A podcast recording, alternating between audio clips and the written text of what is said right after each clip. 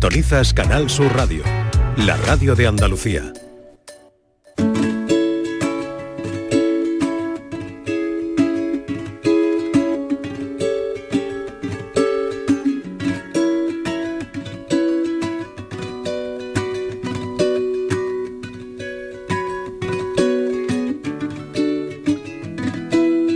La tarde de Canal Sur Radio con Mariló Maldonado.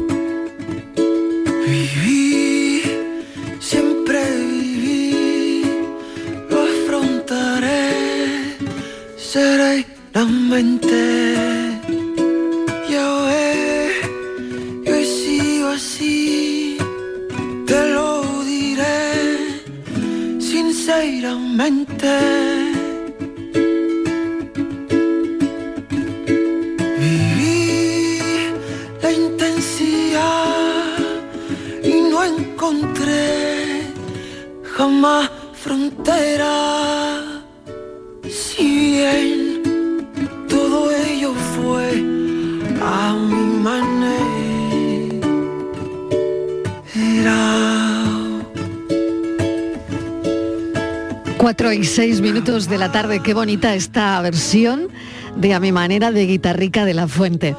Bueno, hoy en el café, en el café de las 5, el tema de conversación va a ser los sentidos. y lo mejor de cada instante. Hemos pensado que podía ser un bonito tema de conversación porque los sentidos nos engañan muchas veces. Por ejemplo, cuando un coche circula por una carretera y la temperatura es alta, es posible que veamos un espejismo, ¿verdad? Ocurre muchas veces porque se ve como agua en la carretera, pero a medida que el coche se va acercando a ese lugar, el agua desaparece. Y esta es una manera que tiene la vida de engañar a los sentidos.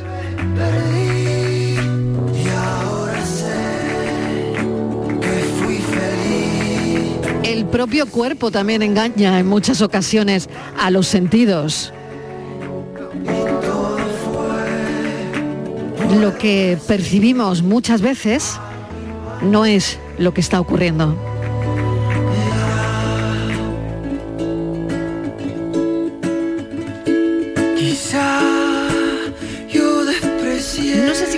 Es prisionero dentro de sus propios sentidos y, y de cómo a veces, como he contado, el cerebro también juega con, con ellos.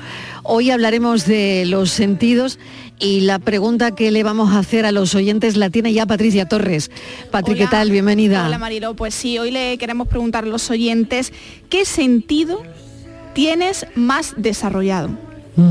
Inmaculada González está también con nosotros, Inma. Hola, buenas tardes, Mariló. Bueno, ¿el, el tuyo cuál es? Pues yo le hubiera dicho, hubiera dicho antes que el sentido de la intuición. Antes, ahora ya con los años no sé si me está fallando. y ese ya está el sentido Porque común. ese es un sentido, ¿no? Sí, bueno, yo creo oye, que es un ¿y el- sentido. ¿Y el sexto sentido? Nos da un poquito de yuyu. A ver Uf, si va a ser como bueno. el de las moscas. Tú sabes que las moscas tienen un sexto sentido, ¿no? No me digas. Sí, el sabor alcalino. Que ¿En lo serio? detectan. En serio, en serio. Ah, pues esto no, no Fíjate, tenía sí. no tenía ni idea. No me sorprende todos los días, Isma, ¿eh? algo, algo nuevo Bueno. siempre cuenta. La- pues sí, las moscas tienen un, un sentido, saben, o sea, saborean, detectan el, el sabor alcalino. Mm, Bueno, qué curioso, ¿no? Sí. Bueno, los cinco sentidos, que es lo primero que prácticamente que aprendemos, ¿no? Cuando eh, somos pequeños, el olfato, el gusto, la vista, el Mm. tacto, el oído. Y hoy le vamos a preguntar a los oyentes qué sentido tienen más desarrollado. ¿Quién Yo- llega? ¿Quién llega a esta hora? Ay, ¿Quién llega? Miedo Francisco ¿quién va a Miedo me llegar? da. ¿Quién va a Hombre, llegar? por favor, con Por todos favor. los honores, le ponemos la alfombra color champán. Por favor. Claro, es la alfombra que pusieron en los Eso, Oscar claro, pero eso este para- año. para que yo bueno, la cuando- roja en el Festival de Cine de Málaga, pero el- ahí está, entre la roja y el champán. Bueno, pues... ¿A ti cuál te gusta más? Que no- yo te la Yo extiendo. beberme prefiero el champán. Sí, para pisar, la roja, ¿no? La alfombra sí, roja. claro bueno, sí. muy bien. ¿Tú qué sentido tienes más desarrollado, Francis? Pues la verdad se ha dicho que te iba a hablar del Imperio de los Sentidos. Anda, el Imperio de los Sentidos, De que es una peli, ¿no? aquella de, de que en los 80 un poco Uf, fue como qué revolución una fue esa película, ¿no? revolución Casi sexual, ¿no? Por una historia... Porque era buscando. como muy explícito todo. Era muy explícito, En el sí, no- Imperio de los Sentidos no nos... Uf, pero- la pantalla grande del cine, además, ¿no? Era como te, todo te- muy te ahí. iba a hablar del, del título original en japonés. ¿Cómo se llamaba? Se llamaba Ai no Corrida. ¿Y tú cómo te lo sabes? digo yo. Pero de verdad, aquí me... Ya sabes que yo estoy de Inmaculada con la mosca, Inmaculada con la mosca y tú con el japonés y me acaban de decir, Fran me acaba de soplar que tú estudiaste japonés. Sí, Sí, claro, sí. claro, ya sabéis que estudié Sabía varios algo. años de japonés en la escuela de idiomas y bueno, pues eh, si os acordáis, hubo una canción que se llamó, en los 80 también se llamaba Ai no Corrida y realmente... Que es el imperio de los sentidos en japonés. el- el- Significa el- eso. el- la traducción canción. que se hizo en español del Sí. título ese fue El Imperio de los Sentidos. Realmente hubiera sido la, la lucha del amor. Fíjate Porque qué diferencia. Corrida es la, perdón, y en este sentido parece que es de cachondeo, pero ya- no. Eh, corrida en, en- en japonés es Pues- la, la japonización de la, de la palabra corrida ah, de toros en español, o sea, como una lucha, como una... Ah, qué bueno, qué interesante, ¿no? Entonces era la- un poco la lucha del amor. Y Claro, es verdad que, es- perdón Marilo, ¿es verdad que está prohibida Sí. en Japón? Eh, ¿O que ha estado prohibida en no, Japón? Qué curioso, Hasta, ahí ¿eh? no llegó, hasta ahí no llegó. Bueno, qué de cosas están saliendo ya aquí de los sentidos, ni Pero me se- puedo imaginar que vamos a hacer a cinco. Indudablemente fue antes de que se pixelaran todos los órganos genitales las películas en Japón. Sí, Sí, ahora son todos siempre pixelados. Cada vez que sale un- pixelados en, órgano siempre. en una película, incluso en las porno, salen pixelados. como una sociedad así, ¿no? Más, Sí, más de esta pues- manera, como tú estás explicando. Más de que... ¿Por de- qué de estudiaste japonés, Francis? Y, y disculpa la intromisión en la vida privada. La- bueno, esta tiene una respuesta muy fácil, ¿por qué no? Bueno, no lo vamos a contar entonces ahora, ¿no? Ya lo dejamos para otro día. Ah, exacto. Vamos a dejarlo porque Eh, todo lo que desea aprender siempre es bueno, ¿eh? Siempre bueno, da un siempre de bueno, siempre gimnasia bueno. cerebral. Hombre, hombre, y sobre todo los idiomas, ¿no? Pues algún día hablaremos de, de los idiomas en el café, pero hoy en el café los sentidos. Y sobre todo, a mí me interesa muchísimo cuando em, el cerebro juega, hay una mala pasada y, y cambia de alguna forma eh, el sentido, ¿no? En, en muchos aspectos, ¿no? Bueno, vamos con la paranoia, que también Ahí estamos, que ya bastante hemos reflexionado. hay que también poner todos los sentidos. Hay que poner Ahí- bueno, ahí sí que hay que poner- cinco sentidos los hay que poner en, sentidos. en y la lo Bueno, ponemos, pero- Marilo, pero nada, ¿eh? Mm. imposible, no podemos con, con esa paranoia. Hoy, venga, hoy os voy a dar una pista, aunque la pista final la daremos luego en la resolución. Sí. ¿Cómo será que lo primero que ha dicho es que nos Esto va a dar como- una pista? Esto es como cuando te dicen ¿Cómo será la de hoy? Marilo, Sí, tú que- no apuntes, no. ¿Ves? Intuyo, Marilo, que tiene guasa la paranoia de hoy. No, pues no, no, yo no me he reído El al... sentido de Ima Ah, te refería a WhatsApp de otra manera, vale. bueno, A pues lo- os dice así. Sirvo al rey y sirvo al papa, al con capa y al sin ella. Tengo una mella y no puedo pasar sin ella. Tiene gracia, ¿eh? A ver, otra vez. Sí, venga. Sirvo al rey y sirvo al papa, al con capa y al sin ella. Mm, mm, Tengo una mella y no puedo pasar sin ella. Y la pista os la voy a dar. venga. A ver. la pista está Yo- yo- en es- la obra maestra de la literatura Anda. española. Ahí está la pista. Ah, sirvo al rey y sirvo al papa. al con capa y al sin ella. Tengo una mella y no puedo pasar sin ella. Bueno, pues si los oyentes lo saben, 670 94 30 15, 670 940 200 y se ponen en contacto directo con Francis Gómez a las 6 menos 5 aproximadamente. Daremos la resolución de la paranoia de hoy. Gracias, Francis. Gracias. Cafeteras, hasta, Hasta dentro de un momento. Hasta ahora. La paranoia de la tarde. La vida es como un libro y cada capítulo es una nueva oportunidad de empezar de cero y vivir algo que nunca hubieras imaginado. Sea cual sea tu próximo capítulo, lo importante es que lo hagas realidad. Porque dentro de una vida hay muchas vidas y en Cofidis llevamos 30 años ayudándote a vivirlas todas. Entra en cofidis.es y cuenta con nosotros. Nuestro sueño siempre ha sido mejorar la salud de las personas. Gracias a la inteligencia artificial lo estamos haciendo. Somos de la generación de los que sueñan y hacen. Con los fondos de la Unión Europea, miles de sueños como el de Raúl y Josefa de la Fundación Canaria de Investigación Sanitaria se están haciendo realidad. Entra en plan de recuperación.gov.es y haz el tuyo posible. Gobierno de España. En cofidis.es puedes solicitar financiación 100% online y sin cambiar de banco. O llámanos al 900 84 12 15. Cofidis, cuenta con nosotros. Este viernes en el Eurojackpot de la 11 por solo 2 euros hay un bote de 65 millones. Y tan tataramillonario porque con el Eurojackpot, el mega sorteo europeo de la 11, no solo te haces millonario tú, también tus hijos y los hijos de tus hijos y los hijos de los hijos de tus hijos. Compra ya tu Eurojackpot de la 11, que son 65 millones. Eurojackpot de la 11, millonario por los siglos de los siglos. A todos los que jugáis a la 11, bien jugado. Juega responsablemente y solo si eres mayor de edad. El resumen de la jornada con la última hora del deporte, la economía y el análisis lo tienes en el Mirador de Andalucía. De lunes a viernes desde las 7 de la tarde con Natalia Barnés. Más Andalucía, más Canal Sur Radio. Canal Sur Radio. Después de un largo paseo, sacas de la mochila una botella de agua. Bebes el último trago y guardas la botella de plástico para después depositarla en el contenedor amarillo para que se convierta en la mochila de alguien, que después... En la economía circular, cuando reciclas, los envases de plástico se convierten en nuevos recursos. Recicla más, mejor, siempre. Lipasan y Ecoembes. Decimosegunda edición de la Ruta de la Tapa de Santa Olalla del Cala, en pleno Parque Natural Sierra de Aracena y Picos de Aroche. Los días 25 y 26 de marzo, las mejores tapas de nuestros bares, actuaciones en directo, un tren turístico y jornadas de puertas abiertas en monumentos y museos te esperan en la Ruta de la Tapa. Ven a Santa Olalla del Cala, ven a la Sierra Prometida, una del jamón de bellota y del grumelo. Por fin la casa que estabas esperando en Sevilla. Metrobacesa presenta 10 promociones de obra nueva. Magníficas viviendas unifamiliares y en altura de 1, 2, 3 y 4 dormitorios. Todas con terrazas, piscina comunitaria y junto a la futura Ciudad de la Justicia. Obras ya iniciadas. Descubre más en el 955 25 25 y en metrobacesa.com. Metrobacesa, ahora sí. Compra en tu barrio, compra en la calle Feria.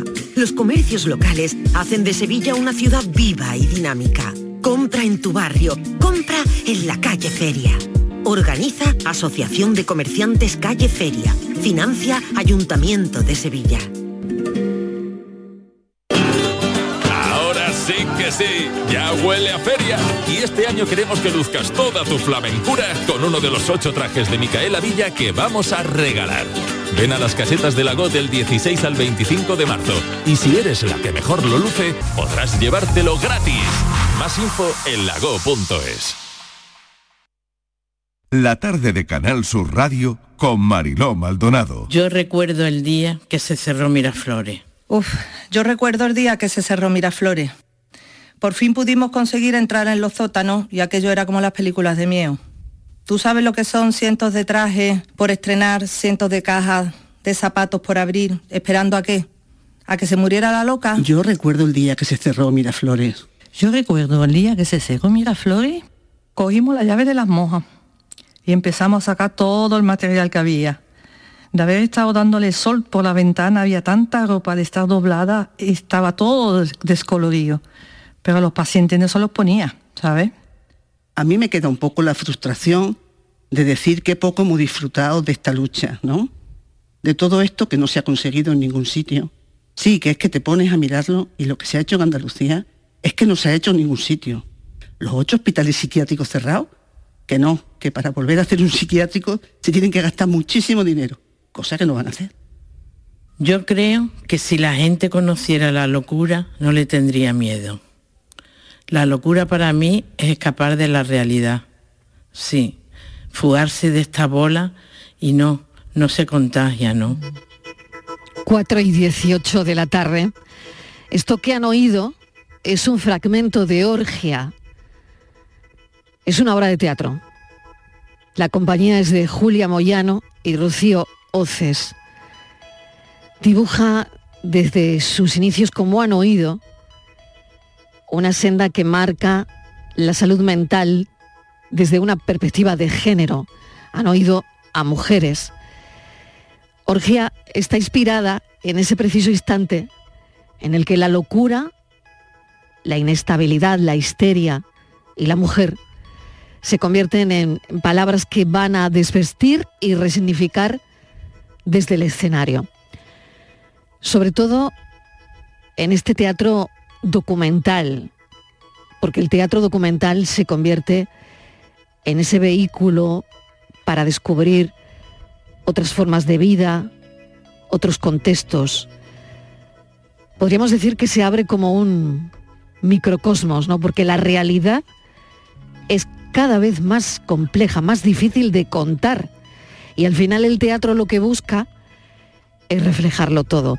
Vamos a saludar a Julia Moyano y Rocío Oces. Eh, gracias por acompañarnos. Mm. Es un placer tenernos, tenernos aquí.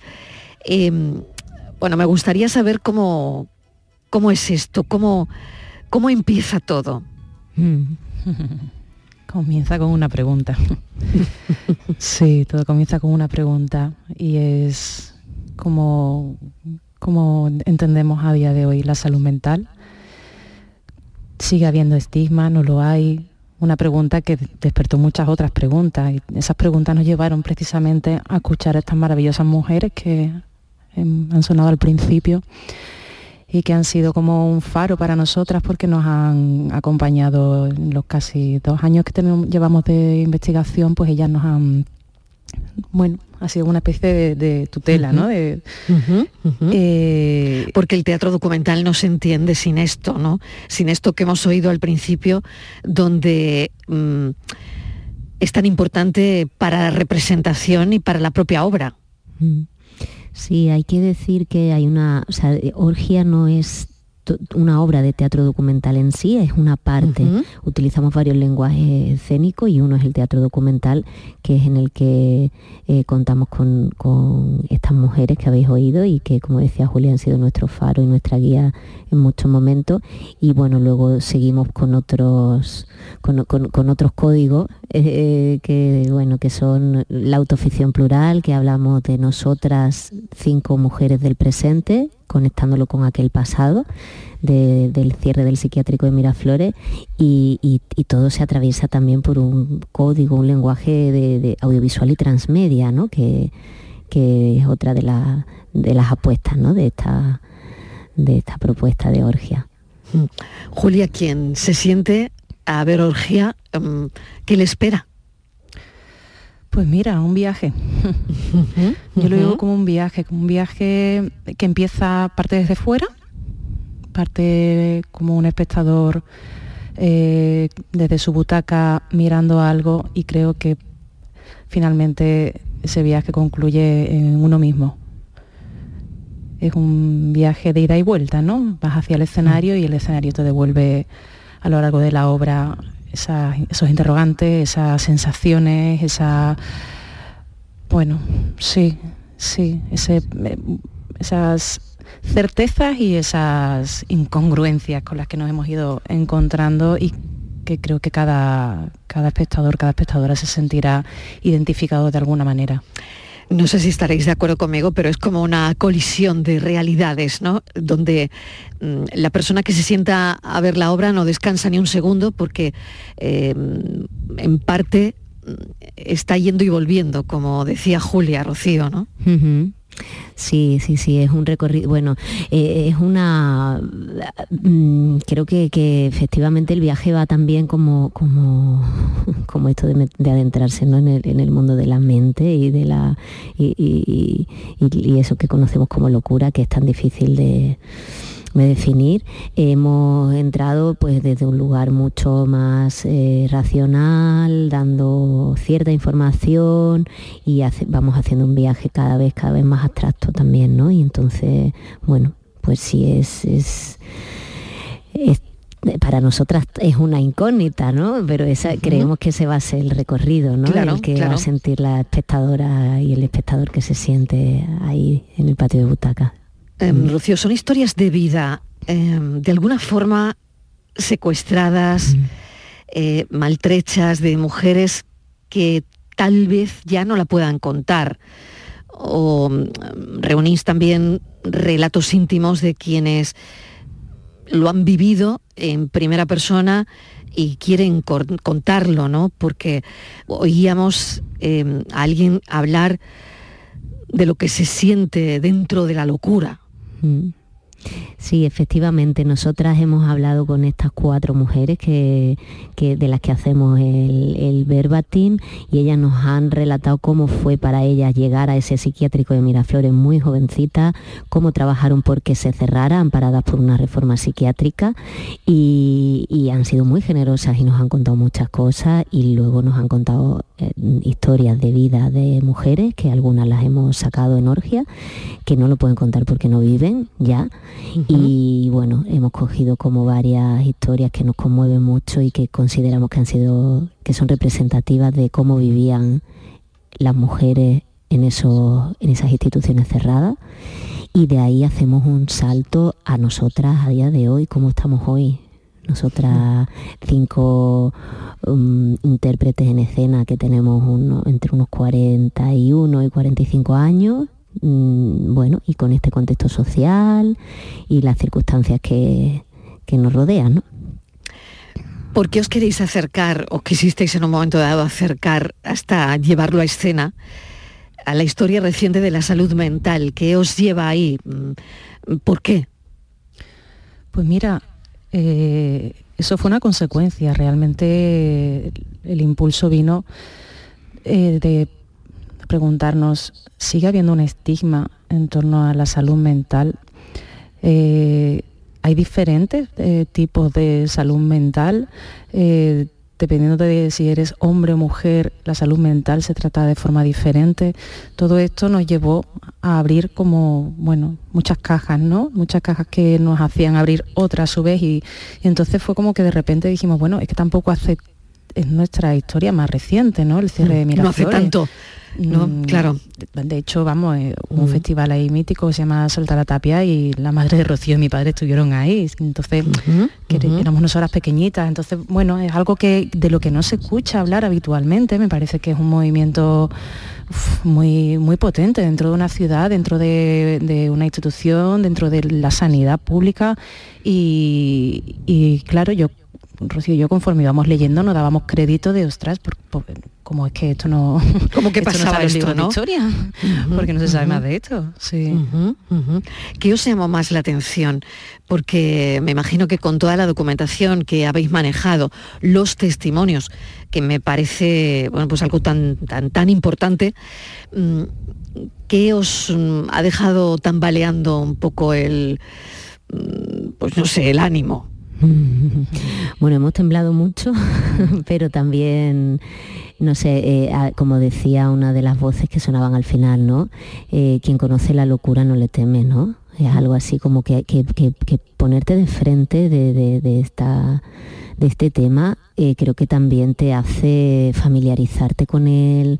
Eh, ha habido muchísimas personas que nos han compartido, pues en mi casa pasaba esto, pues a mi familia, pues a mi prima, pues en mi entorno, pues entonces bueno, a nosotras nos ha dado un poco eso, ¿no? la eh, la posibilidad de vivirlo con, con mucha, compartiendo mucho, colectivizando mucho todo lo que estábamos investigando y todo lo que nos iba pasando a nosotras, de reírnos mucho también, porque al final, como decía Panero, el mundo de la locura es un mundo luminoso y hay una parte de esto que también es real y creo que Orgia por lo menos hemos trabajado para que así sea, porque creemos que verdaderamente hay algo en, en, todo esto que, tiene una, una que, se le puede dar luz, ¿no? que, se le puede poner eh, humor también y, mirarlo con, cierta esperanza, aunque no sean fáciles las respuestas, ¿no? Claro, claro. son respuestas que no son fáciles, que no son simples, una obra que no es fácil mm. de llevar a escena, me imagino tampoco, porque necesita todo este trabajo de documentación y luego montar mm. eh, en las tablas del escenario algo que, que al público le pueda atraer. O sea, que, creo que, que, son muchas cosas en una, ¿no? ¿Por qué orgia? ¿Qué significa orgia? orgia, eh, en la antigua Grecia, eran actos colectivos en los que bueno, se celebraban como unas ceremonias colectivas con la intención de buscar una verdad, una verdad sagrada. Eh, ya fue con la llegada del cristianismo cuando a esto se le da la connotación pecaminosa, cuando ya cambia el, bueno, el, enfoque que podía tener orgia, orgias en sus inicios, ¿no? Y, Eso es. y ya comienza, bueno, todo lo que es eh, el imaginario que rodea este término eh, está mucho más vinculado con lo sexual, con lo carnal, con lo, lo excesivo. Eh, entonces nosotras apostamos por, como comentaba antes Rocío, ¿no? por una parte eh, la idea de colectivizar y también la idea de renombrar y, bueno, cuestionar los nombres, cuestionar los significados, cuestionar eh, en este caso un término que está tan distorsionado actualmente, pues dar, volver a, su lugar de origen y, trabajarlo desde ahí, resignificarlo desde ahí. El presente que cuenta el pasado el pasado y el presente que componen el futuro. ¿Y esto que suena que tiene que ver con orgia? Mm. Nos emocionamos.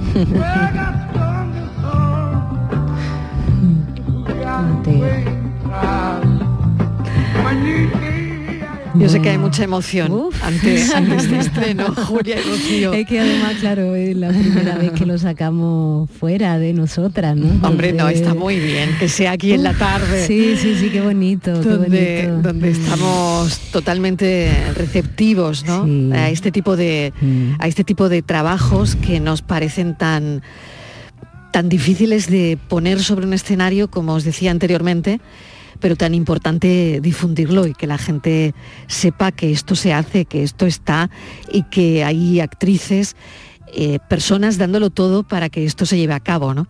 Bueno, ¿qué significa esta música?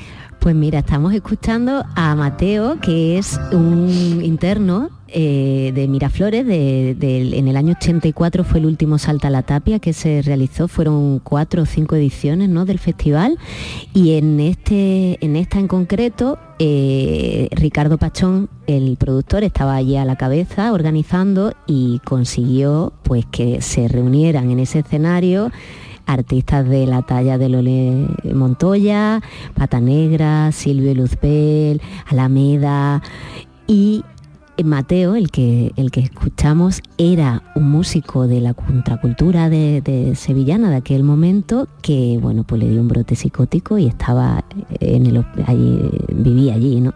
Entonces tuvo la oportunidad de subir al escenario y cantarse algún tema y, bueno, pues hay alguna, eh, precisamente en Orgia ah, sacamos algunas de estas, de estos sonidos de ese salta la tapia.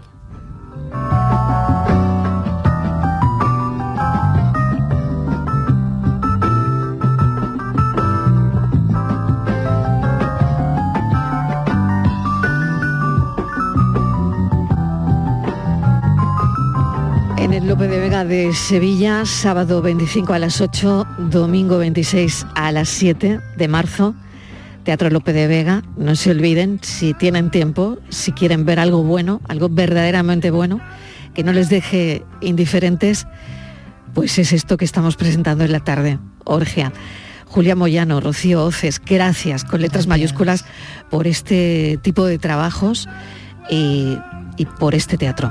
Muchas gracias a Muchas gracias. Un beso enorme, gracias, suerte.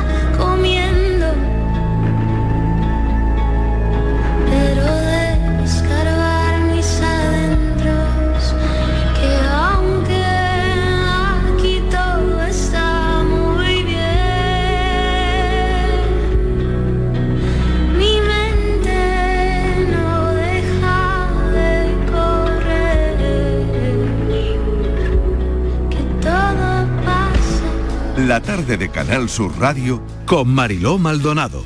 También en nuestra app y en canalsur.es. Más que chollos en Rapimueble. Aprovechate. Apilable de salón, ahora 159 euros. Cheslom, solo 399 euros. Cientos de ofertas con todas las ventajas del número uno. Rapimueble. Más de 200 tiendas en toda España y en rapimueble.com. La mañana de Andalucía con Jesús Vigorra es una auténtica referencia en la radio. Información útil, actualidad y sobre todo cercanía, por muy lejos que estés. Yo llevo en mi maleta garbanzo, lentejas, chorizo. Para hacerme en invierno aquí en Suiza con el frío que hace unas buenas ollas de, de lentejas y de garbanzo. Y os hablo desde el sur de Inglaterra. Y bueno, Jesús, lo de los huesos del puchero, eso es algo básico para un andaluz en el extranjero. La mañana de Andalucía con Jesús Vigorra. Contigo estés donde estés. De lunes a viernes desde las 6 de la mañana. Más Andalucía, más Canal Sur Radio. Canal Sur Radio. ¿Buscas un espacio diferente para celebrar tus eventos? Nuestros barcos son el lugar de celebración ideal para bodas, cumpleaños y reuniones familiares. Sorprende a tus invitados con una experiencia inolvidable con Cruceros Torre del Oro. Más información en el 954-561-692 o en crucerosensevilla.com. La sombra, la sombra vendo. Don Manuel Hidalgo, responsable de ventas de Tordos Quitasol, nos informa. En esta época del año podemos instalar con comodidad todo tipo de tordos y carpas en todos los modelos y sistemas, tordos con motor y tordos automáticos. Pero eso saldrá carísimo. Ese es un error, José Antonio. Estamos con precios en promoción y con facilidades de pago. No me digo más, llámenos al 954 33 29 88. Recuerde, 954 33 29 88. Y olvídese de aquello ya tan lejano de... Leopoldo, échame el tordo. Y pase a la modernidad, a... Currito, dale al botoncito. Tordos y carpas quitasol, la sombra de Sevilla. Sombra, la sombra. Comprar en el mercado de abastos del tiro de línea tiene premio. En el mercado del tiro de línea ofrecemos los mejores productos frescos y servicios cerca de ti. Repartimos mil euros en cheques de consumo. Comprar en el mercado de abastos del tiro de línea tiene premio. Organiza Mercado de Abastos del Tiro de Línea. Financia Ayuntamiento de Sevilla. Llega el buen tiempo y con él las ofertas de IKEA para crear un espacio donde disfrutarlo. Esta temporada tú pones la terraza o el balcón y en IKEA ponemos la inspiración. Descubre nuestras ofertas en IKEA Sevilla. En Cooperativa Horticultores El Torcal apostamos por una agricultura sostenible basada en la rotación de cultivos y el uso racional de las prácticas agrarias. Trabajamos con un grupo de agricultores que cultivan y cuidan sus tierras en óptimas condiciones para el cultivo de la patata, entre otros. Contribuimos al desarrollo agrario y social de la Vega Antequerana. Horticultores El Torcal, siempre trabajando juntos. La tarde de Canal Sur Radio con Mariló Maldonado.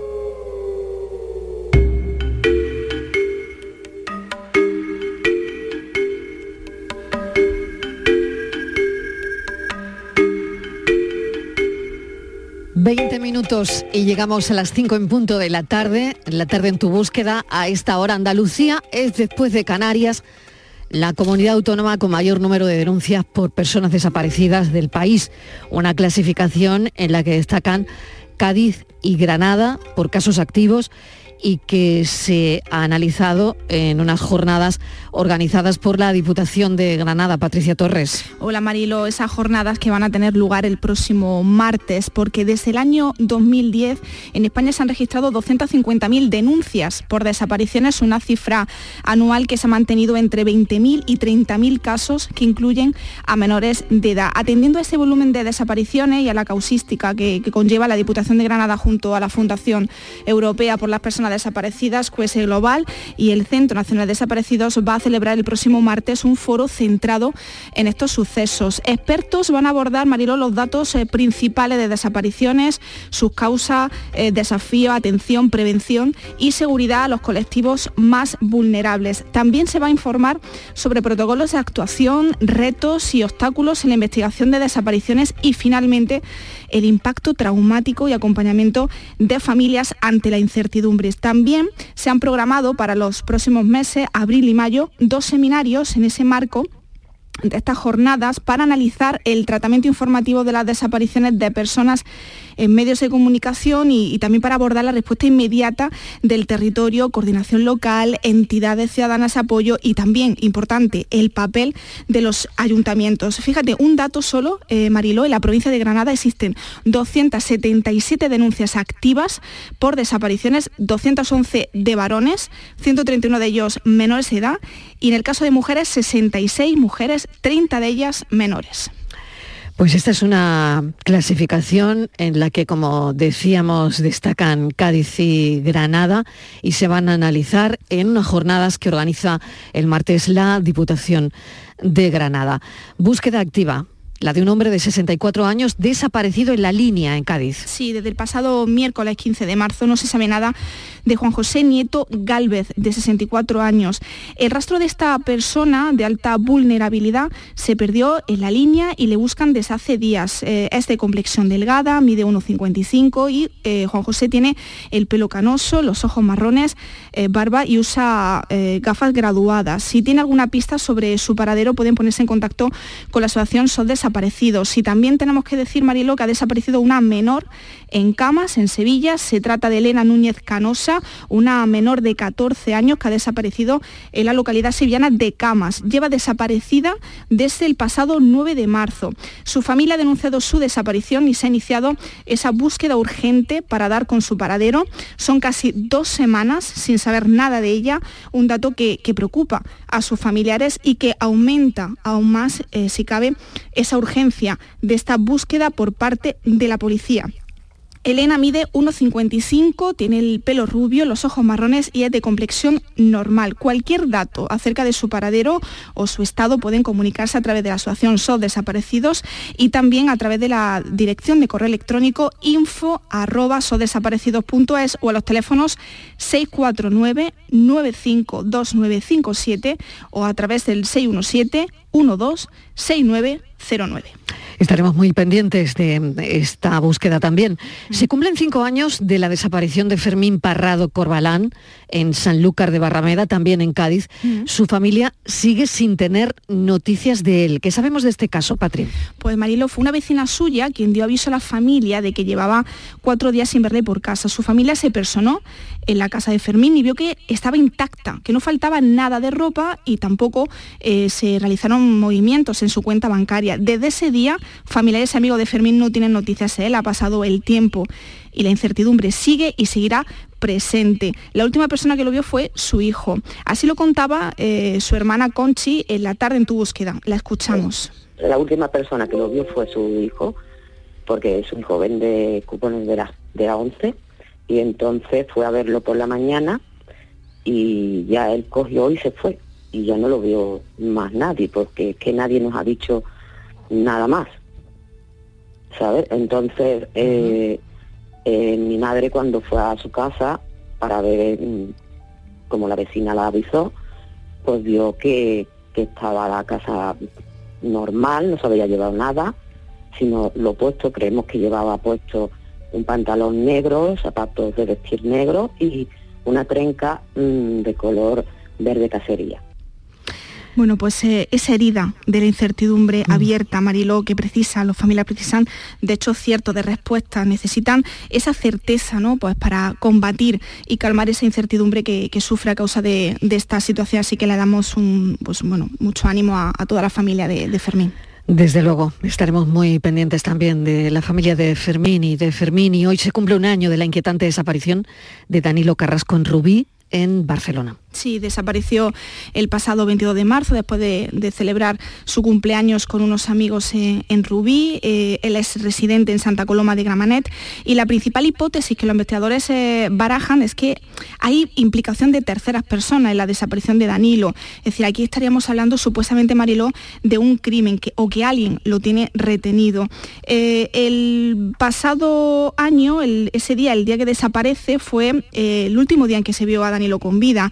Él es un trabajador eh, en Rubí que, ese día estuvo bueno, pues en diversos locales con unos amigos antes de terminar en, un bar ecuatoriano al que solía acudir y él decide abandonar eh, la fiesta de, cumpleaños junto con otro amigo. Al salir del bar ambos se despiden y el cumpleañero pues, se dirige solo a una parada de autobús con la intención de cogerlo, que eh, ese autobús que conduce de, a, Barcelona.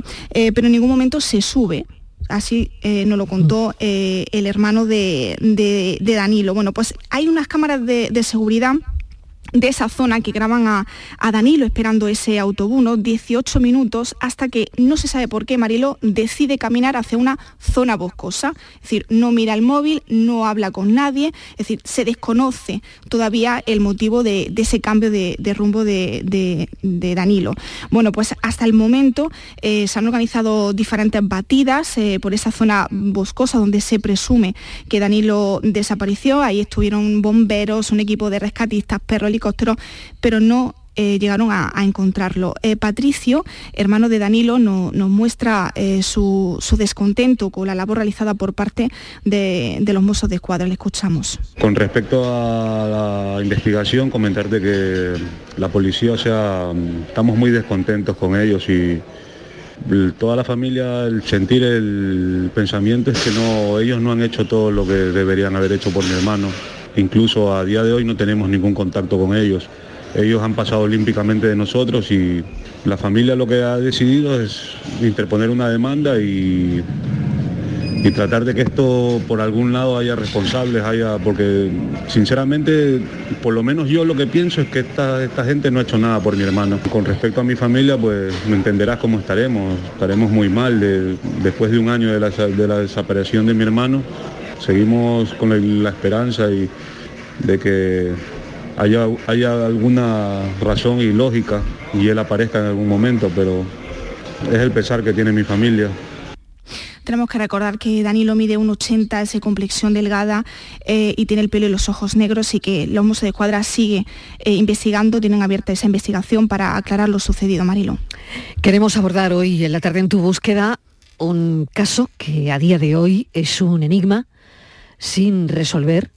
Estamos hablando del caso de Esther López. Pues en Traspinedo. Eh, un caso que sigue abierto, Patricia. Sí, Esther López desapareció en, Traspinedo, Valladolid, el 13 de enero de 2022. La joven, en compañía de varios amigos, salió de casa para disfrutar con ellos eh, de su Real Madrid en un bar de Traspinedo y el cadáver de la joven de 35 años apareció en una cuneta tras 24 días de búsqueda. Su cuerpo fue encontrado a tan solo 3 kilómetros del pueblo. El principal sospechoso es eh, amigo de, Esther, Oscar, aunque hay dos personas más investigadas. Hoy queremos acercarnos, Mariló, a esta familia que ha pasado por un calvario, no solamente en la, fase inicial ¿no? de, esa incertidumbre cuando no sabe dónde, dónde está Esther, sino también cuando el cuerpo sin vida de Esther se encuentra y cuando se ha constatado que estaremos hablando supuestamente de un crimen, un asesinato con manipulación del escenario según la versión de la familia que espera eh, que termine prevaleciendo en ese informe final de la Fiscalía como en las medidas que acuerde el juzgado que, deberá dirimir el caso en una fecha que todavía se desconoce. La jueza Marielo ha recibido una documentación de 272 folios en busca de resolver ver un caso abierto desde hace más de un año. Qué difícil. Estamos con Inés López. Queríamos acercarnos a la familia hermana de Esther. Inés, bienvenida a la tarde. Gracias por atender nuestra llamada. Hola, gracias a vosotros. Lo primero, ¿cómo te encuentras? ¿Cómo estáis? Pues eh, bueno, ahora ya sabemos que está todo un poquito más en la fase final, eh, bastante más nerviosos y, y bueno, pues con todas las esperanzas puestas en la investigación magnífica que, se ha realizado.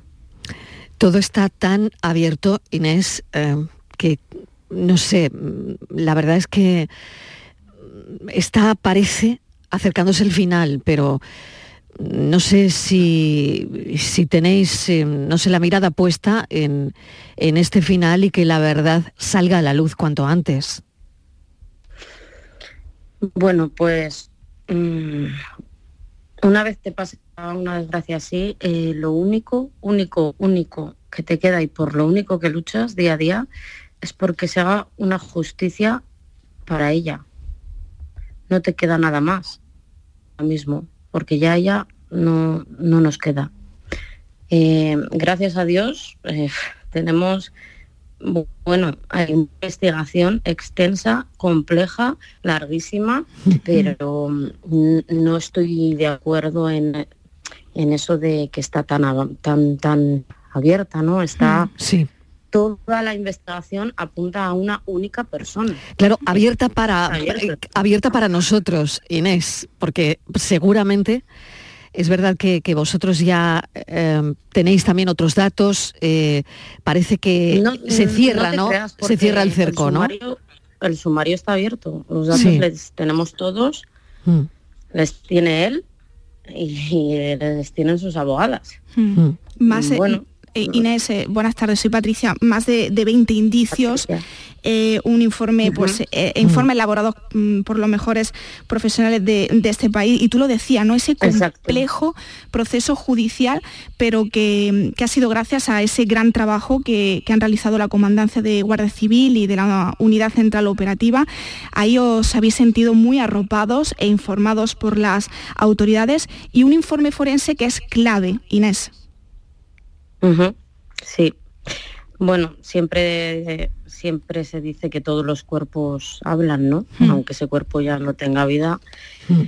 Eh, no sé qué pasa por la cabeza de una persona para asesinar a alguien, mm, para esconder su cuerpo, para luego tirarlo en una cuneta y, pues tampoco me puedo imaginar qué pasa para luego decidir eso es tirarlo en una cuneta, pero ese cuerpo ha hablado.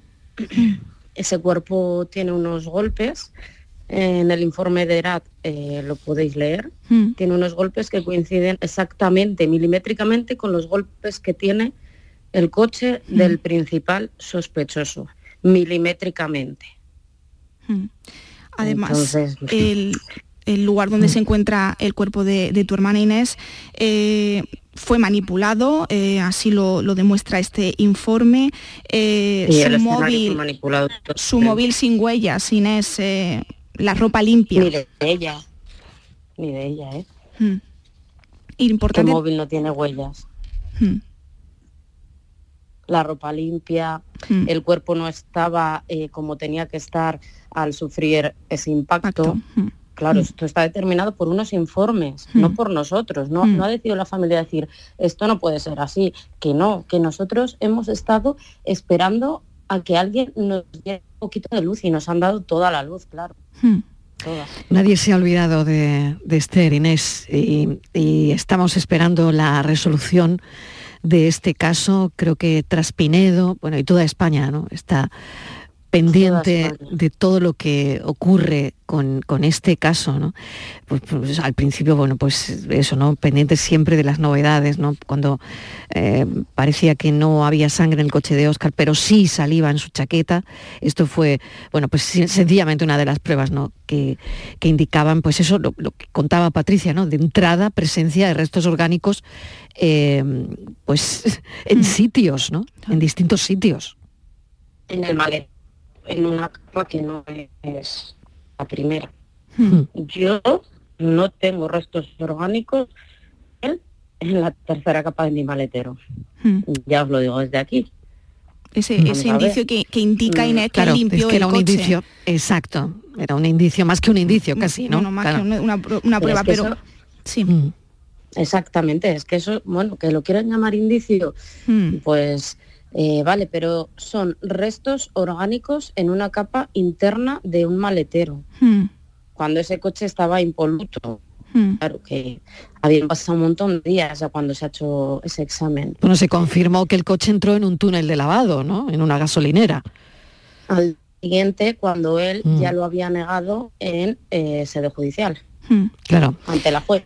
En fin, muchas contradicciones, ¿no? Sí, y además, Todo, Marilo, todo. eh, esos indicios también tecnológicos, porque eh, hubo dos que apunta que, a que el principal investigado no estaba dormido cuando él eh, decía que, que había dejado a, a Esther y que se fue a dormir, que el contador de su actividad, de su teléfono móvil, según el informe de la obra civil, refleja actividad entre las 3 y cuarto y casi las 4 menos 20 de, de esa noche. Además, movimientos también hasta las 5 y media de la mañana y también que refleja conexiones en, en el teléfono de Oscar eh, por medio de- del Bluetooth. Y Patricia, si me dejas también Sí, eh, adelante. ampliar, en un último informe llegó que eh, el principal sospechoso había estado al día siguiente eh, haciendo un recorrido desde el Romeral hasta la curva donde aparece mi hermana parando en esa curva Hmm. durante varios minutos por la noche. Cuando él en ese instante deja el móvil en casa. Nadie dejamos el móvil en nuestra casa, pero Mm. bueno, ¿qué pasa? Que su coche lleva un chivato que es la tarjeta SIM porque Mm. es un coche muy, muy moderno. Entonces, eh, también habrá dicho que no está ahí, pero bueno, ya está. También has estado ahí, has estado esa noche eh, haciendo un recorrido a una velocidad muy lenta y parándote en la curva en la que luego ha aparecido la persona a la que tú has sido el último en ver antes de que apareciera muerta. Hmm. Pues eh, la investigación parece que tiene más que cerrado el, el cerco Bueno. sobre la desaparición y muerte supuesto. de Esther López Inés. Te agradecemos enormemente que nos hayas atendido.